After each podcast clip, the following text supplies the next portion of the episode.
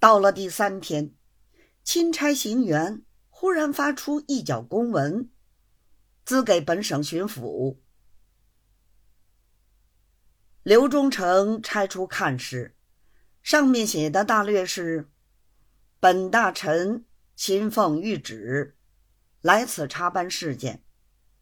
凡与案内牵涉各员，相应咨询贵巡抚。按照另开各员，分别撤任、撤差、看管各等语。另外一张名单，共是两个实缺道，是宁、绍、台一个，金、渠、盐一个，均先撤任。两个候补道，一个是知应局的老总，一个便是防军统领。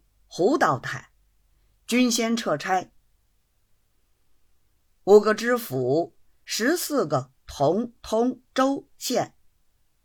建德县庄道老爷亦在其内，得的处分是先行撤任，发交首县看管。此外是全撤任、撤差、发现看管的，共有三个。左杂班子里。撤任撤差的共有八个，此外五官当中也不少。另有一篇名字是捉拿列木二人，一个还是现在府院的幕府，三个门丁，两个是跟藩台的，一个是运司的，又有某处绅士某人，某县书办某人，足足有一百五十多个。一时也记不清爽。刘忠诚一看，别的还好，偏偏自己木友也在其内，乃是第一扫脸之事。而且司道大员统统有份儿，便知事情不小。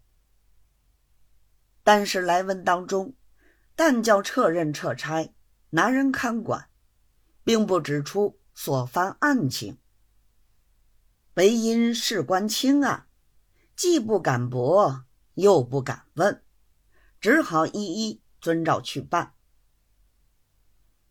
这个消息一出，真正吓昏了全省的官人人手中捏着一把汗，欲待打听，又打听不出。